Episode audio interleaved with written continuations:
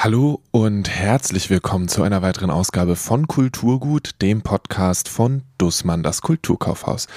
Mein Name ist Lele Lukas und ich habe das Gefühl, Ostern steht vor der Tür, erstens. Und zweitens, das ist das erste Mal, dass die Ferien wieder richtig Ferien sind. Also vielleicht messe ich das auch daran, dass ich das erste Mal seit einer halben Ewigkeit zu Ostern wieder in Urlaub fahre, ohne dass irgendwelche Grenzen zugemacht werden. Zumindest hoffe ich das sehr. Aber ja, ich weiß nicht, wie es euch geht, aber wenn so ein Urlaub vor der Tür steht, muss Mensch sich vorbereiten. Und nun ist Dussmann ein großes Haus mit viel Film, Musik und Büchern. Und deswegen gibt es in dieser Folge zum einen ein paar Empfehlungen für Bücher, die ihr vielleicht für euch selbst mitnehmen könnt und zum anderen ein paar Empfehlungen für Kleinigkeiten, die sich gut als versteckte Geschenke am kommenden Osterwochenende machen. Also schnallt euch an, lehnt euch zurück, legt die Füße hoch, macht euch einen Tee warm, was auch immer für euch Podcast hören schöner macht und genießt die Folge.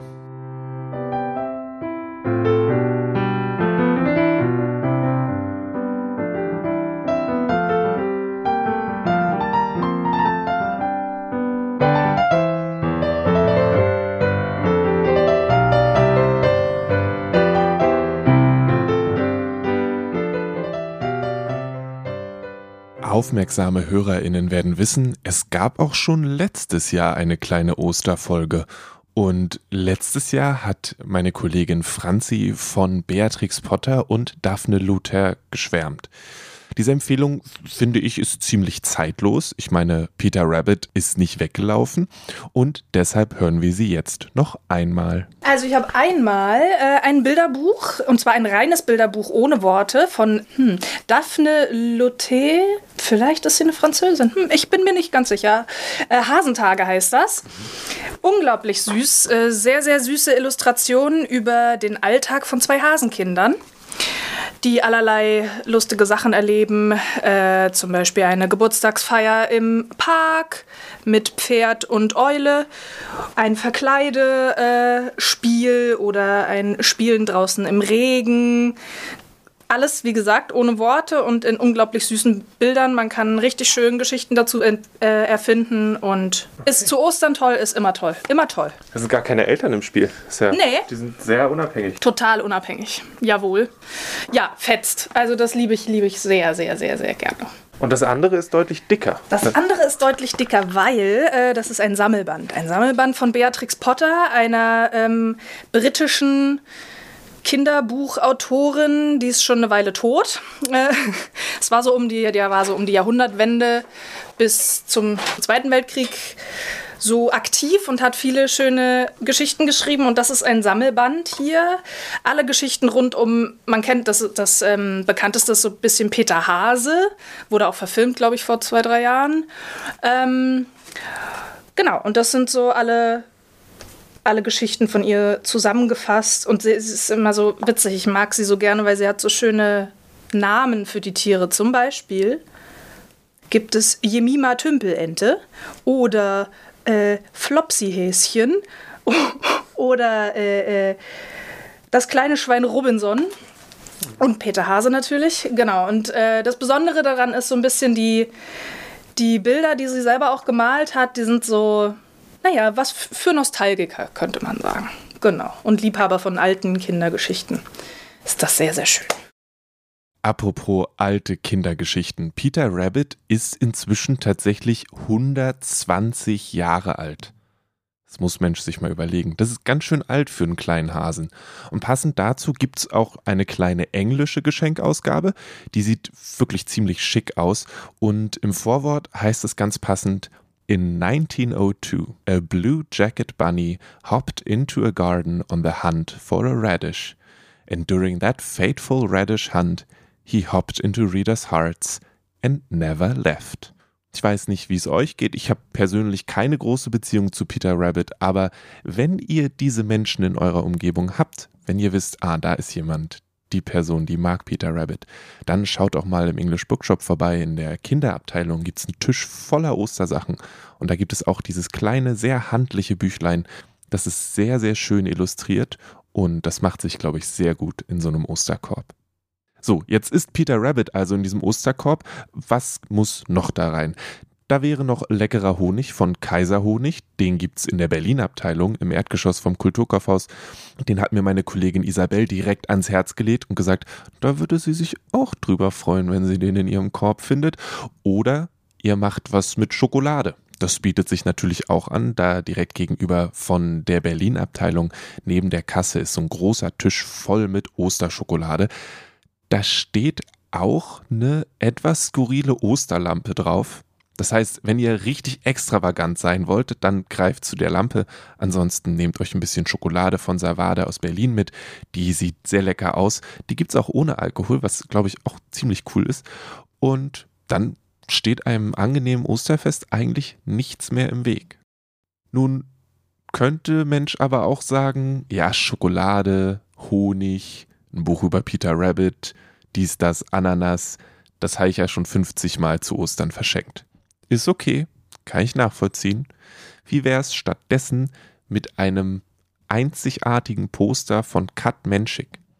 Die Autorin und Grafikerin hat ein neues Buch rausgebracht, das heißt Tomaten. Und passend dazu hat sie einen Linolschnitt gefertigt. Und wir haben ja im zweiten Stock unsere eigene Druckmaschine, die Druckmanufaktur.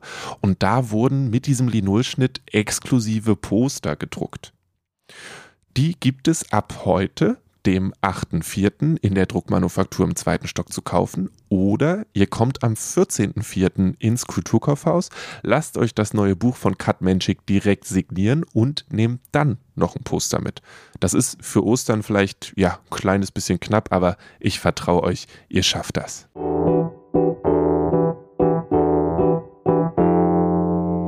Geschenke für andere Leute, ja, das ist was Feines, aber sagen wir mal ehrlich, sich selbst was schenken ist doch immer ein kleines bisschen schöner. Und dafür habe ich auch noch ein paar Empfehlungen dabei. Die erste kommt von meiner Kollegin Henriette aus dem English Bookshop. Das ist auch eine etwas ältere Empfehlung, die mir aber nicht aus dem Kopf geht. Letztens habe ich eine Kundin zu Henriette geschickt, weil die Kundin wollte gerne Klassiker lesen. Und Klassiker und ich, wir sind okay befreundet, aber wir kennen uns nicht so richtig gut. Bei Henriette ist das was anderes. Und die Kundin ging dann am Ende mit Turtle Diary von Russell Hoban aus dem Haus. Und dann habe ich mich wieder an diese Empfehlung erinnert und gedacht, das wollte ich eigentlich auch immer noch mal lesen. Und warum das so ist, das hört ihr jetzt. Ähm, der ist bestimmt schon gestorben. Ähm, der war in den 70er, 80er, glaube ich, ziemlich groß. Und Penguin hat ähm, gerade seine Romane neu aufgelegt. Und ähm, der steht so ein bisschen zwischen folksig und Science Fiction, ein ähm, bisschen märchenhaft auch. Also er macht im Grunde was komplett eigenes. Ähm, und einer seiner Romane, ähm, The Turtle Diaries, äh, fand ich dermaßen toll, wirklich. Ähm, da geht es um zwei etwas einsame Menschen in London, die ähm, im Zoo die, ähm, wie heißen Sea Turtles auf Englisch? Äh, auf Deutsch. See, Seeschildkröten. Also die, die ganz großen Schildkröten okay, ja. quasi. Ähm, und die fangen an, von denen zu träumen und, und kommen dann mehr oder weniger unabhängig voneinander auf die Idee, dass man die eigentlich zurück ins Meer lassen müsste. Und dann fragen sie den einen Zoowächter dazu und der ist so, ja, natürlich müssen die zurück ins, ins Meer. Und dann fragen sie, wie würde man das theoretisch machen? Und sagt, man würde theoretisch an dem und dem Tag mit einem Laster kommen. Und das Ganze ist sowas von toll ähm, und auch gar nicht so äh, albern oder kitschig, wie das jetzt klingt. Ähm, und ja, also von dem werde ich in Zukunft auf jeden Fall auch die Backlist lesen. Der ist super. Dieses Buch heißt Turtle Diary und ist von Russell Hoban. Und weil Henriette im English Bookshop auch für die Klassiker zuständig ist, gibt es auch die gesamte Backlist von Russell Hoban, meistens bei uns im English Bookshop. Wenn euch jetzt eher nach Jugendbuch anstelle von Klassiker ist, dann hat meine Kollegin Ann-Kathrin vor einiger Zeit Im Schatten des Sonnenkönigs von E.M. Castellan empfohlen. Das klingt auch nach sehr guter Urlaubslektüre. Das Buch heißt Im Schatten des Sonnenkönigs. Der Untertitel ist Die Gabe und die Autorin heißt, ähm, tja, ich weiß jetzt ehrlich gesagt nicht, in welcher Sprache man es aussprechen muss. Ich würde jetzt mal Castellan sagen, ganz deutsch ausgesprochen. Ich weiß nicht genau, ob sie englischsprachig ist oder, also sie ist in Frankreich geboren, äh, lebt jetzt in England, deswegen, wie auch immer, egal. Ich hatte das Buch nur gekauft, weil ich ein etwas schwierigeres Buch vorher gelesen habe und ich brauchte was, was mir den Kopf ein bisschen frei macht, so zum, zum Durchspülen und hatte mich für dieses entschieden und war dann so begeistert, dass hätte ich gar nicht mit gerechnet. Es ist ein historischer Fantasy-Roman, spielt am Hofe von Ludwig XIV., also dem Sonnenkönig. Ähm, Ludwig XIV. ist ein Magier, so wie viele andere um ihn herum auch. Ist halt völlig normal in dieser Welt, ist bekannt. Es gibt welche, die können zaubern. Es gibt dann die anderen, die sogenannten Quellen. Die haben die Zauberkraft, die sie dann den anderen zur Verfügung stellen, die dann die Zauber wirken können. Okay. So. Und die Protagonistin ist ähm, Henriette, eine englische Prinzessin, die den Bruder des Königs heiratet.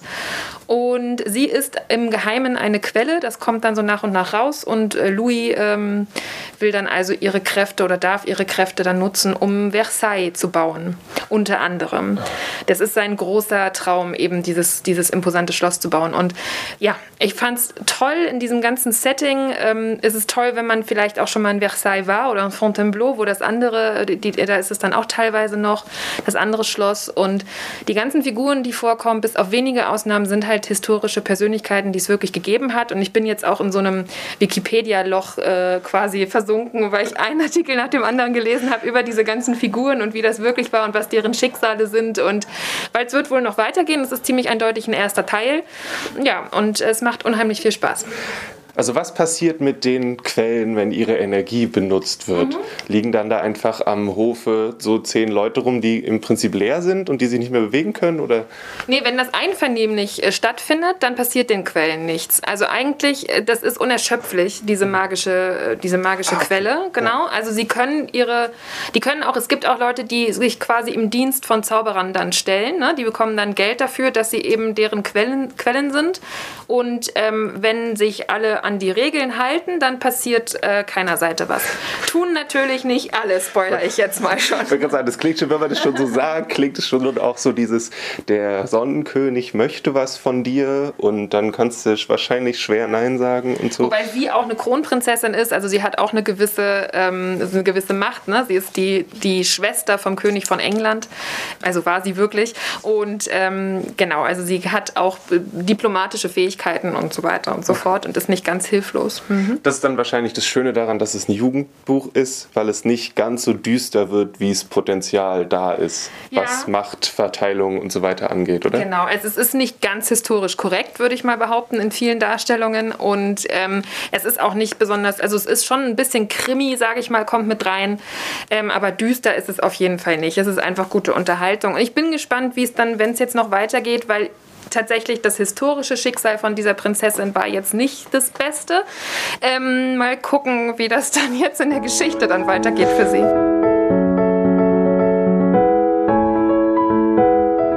Der zweite Teil ist übrigens immer noch nicht auf Deutsch erschienen. Es gibt ihn auf Englisch, aber eben nicht auf Deutsch. Nun denn, zum Abschluss eine Empfehlung von meiner Kollegin Isabel, ganz weit entfernt von Schildkröten und Versailles, spielt Such a Fun Age doch so ziemlich im Hier und Jetzt. Das Buch von Kylie Reed erscheint im Mai auf Deutsch und damit ihr euch schon mal seelisch und mental darauf vorbereiten könnt oder einfach die englische Ausgabe lest, gibt es hier noch einmal die Empfehlung von Isabel zu Such a Fun Age von Kylie Reed. In Such a Fun Age geht es um zwei Frauen, um Alex, eine mit 30, mit 30er Jahre junge weiße Frau mit einem perfekten Instagram-Leben, einem tollen Mann, einem eigenen Business und zwei wunderschönen Kindern, die in ein äh, Brownstone nach Philadelphia gezogen ist. Und es geht um die 25-jährige Emira, eine ähm, Black American Woman, die für dieses Pärchen als Babysitterin arbeitet. Und der Aufhänger der Geschichte ist, dass Emira als sie eines Abends ähm, auf eines der Kinder aufpassen muss, weil irgendein Notfall passiert ist, äh, von anderen Menschen bezichtigt wird, das Kind gekidnappt zu haben. Daraus ergibt sich so eine Art Katalysatormoment, äh, der die Beziehung dieser beiden Frauen, der Arbeitgeberin und der Arbeitnehmenden, auf so eine Art ähm, eskalative Bahn bringt. Weil äh, zum einen möchte Alex dann sich mehr um Emira kümmern. Und Emira ist 25 Jahre alt, weiß nicht ganz, was sie mit ihrem Leben anfangen möchte oder soll und lässt sich so ein bisschen darauf ein. Und dann wird in diesem Roman unfassbar ähm, delikat diese Beziehung auseinandergenommen zwischen halt sozusagen Beziehungen im Arbeitsverhältnis, dann was ist überhaupt Familie und wie kann man seine eigene Familie inszenieren.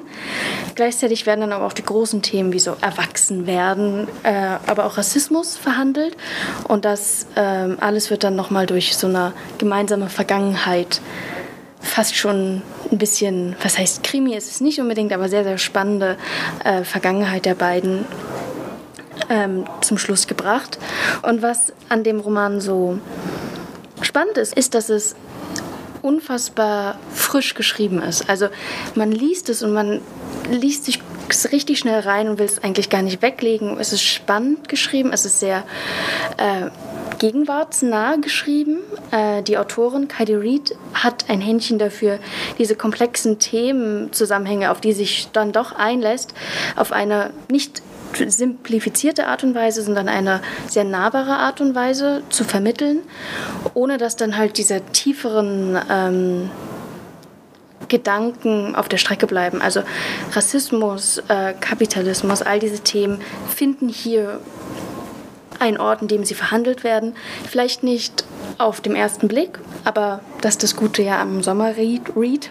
Man hat dann ja dann auch immer ein bisschen Zeit, das Buch nach unten zu legen, in den Himmel zu gucken und nochmal drüber nachzudenken. Am Ende nennt Isabel das Ganze einen Summer Read und aufmerksame HörerInnen werden merken, ah, ich habe doch mal die Sommerfolge gehört, da war diese Empfehlung schon drin. Und ja, das stimmt. Ich nenne das einfach richtig, richtig dollen Optimismus, denn ich möchte gerne, dass mein Urlaub übernächste Woche fast wie Sommer ist. Es muss natürlich nicht ganz so warm sein und so weiter und so fort. Ihr wisst, was ich meine. Aber dieses draußen sitzen, das Buch lesen, zwischendurch mal nach oben gucken, vielleicht in der Ferne ein Reh durch einen anderen Garten springen sehen. Deswegen fährt Mensch in den Urlaub. Jetzt habt ihr drei Bücher empfohlen bekommen von meinen großartigen Kolleginnen und ich habe noch nichts empfohlen. Und das ist das Schöne an diesem Podcast. Ich mache den ja, deswegen kann ich auch einfach empfehlen, was ich will. Und kennt ihr das, wenn ihr Neid auf andere Leute habt, weil die noch was zum ersten Mal lesen dürfen, was ihr aber schon gelesen habt und ihr vermisst es so ein bisschen, dieses Gefühl von Wunder nochmal zum ersten Mal zu haben? So geht es mir gerade ein bisschen. Es gibt ein neues Buch von John Scalzi, der ist bekannt für sehr gute Science-Fiction-Bücher, die sind alle mal sehr zugänglich. Und das neue Buch heißt The Kaiju Preservation Society. Und manche von euch werden sagen, hm, was ist denn ein Kaiju? Godzilla ist ein Kaiju. Also riesengroße Dinos. Entschuldigung, es sind doch keine Dinos, es sind Kaiju. Nur damit verständlich ist, was gemeint ist, sage ich Dinos. Nicht, dass mir jetzt irgendwelche Experten äh, aufs Dach steigen. Also es geht um parallele Erden, es geht um Kaiju, es geht um richtig schöne böse Bösewichte, es, gibt tolle Dialoge, es gibt einen sehr sympathischen Jeder Mensch Helden und es geht darum, eben diese Kaiju nicht zu bekämpfen, sondern zu beschützen. Und das finde ich einen wundervollen Twist und dieses Buch hat mir unglaublich viel Spaß gemacht. Und die einzelnen Momente, in denen wir die Kaiju das erste Mal sehen oder eben einen Schritt auf diese alternative Erde setzen, die waren wirklich großartig. Und ich habe das Buch jetzt, wo es rausgekommen ist, zum zweiten Mal gelesen. Ich durfte vorher ein Leseexemplar lesen und es war auch beim zweiten Mal richtig, richtig großartig. Deswegen möchte ich euch das, falls ihr Lust habt auf einen Popsong in Buchform, auf einen richtigen Blockbuster, dann möchte ich euch dieses Buch nochmal ans Herz legen. Es heißt The Kaiju Preservation Society. Es ist von John Scalzi und wenn ihr nach Such a Fun Age was Leichtes, was Lockeres, was Spaßiges haben wollt und euch von riesigen Monstern nicht abtören lasst, dann ist die Kaiju Preservation Society vielleicht genau das Richtige für euch. Gut, Das war's für diese Folge von Kulturgut. Alle Bücher, die in dieser Folge besprochen wurden, findet ihr verlinkt in den Show Notes. Die sind entweder in eurer Podcast-App oder unter kulturgut.podigy.io zu finden. Die Süßigkeiten, den Honig, das Poster, all das findet ihr im Kulturkaufhaus selbst. Hier wurde übrigens aufgrund der aktuellen Regelung die Maskenpflicht ausgesetzt. Natürlich ist es immer noch cool, wenn ihr eine Maske tragt und ja, das ist aber inzwischen euch überlassen. Dann bleibt mir nur noch übrig, meinen Kolleginnen in der Vergangenheit zu danken. Franzi, wo auch immer sie jetzt sein mag, vielen, vielen Dank für die Empfehlung. Dank auch an Henriette, an Kathrin und Isabel für die Bücherempfehlungen und auch an die andere Isabel für die Honigempfehlung, an Katja dafür, dass sie gesagt hat, da ist eine Hasenlampe und an Annette, die mir die Sonderausgabe von Peter Rabbit gezeigt hat. Mein Name ist Lele Lukas. Diesen Podcast gibt es jede Woche hier, wo ihr ihn gerade hört. Und wenn euch das gefällt, dann empfehlt ihn gerne weiter oder lasst eine Bewertung bei Apple Podcasts da. Fünf Sterne sind richtig, richtig dufte und gut fürs Karma. Wir sind nächste Woche wieder da, dann geht es um den Record Store Day und bis dahin wünsche ich euch alles, alles Gute, bleibt gesund und lasst euch nicht ärgern. Tschüss.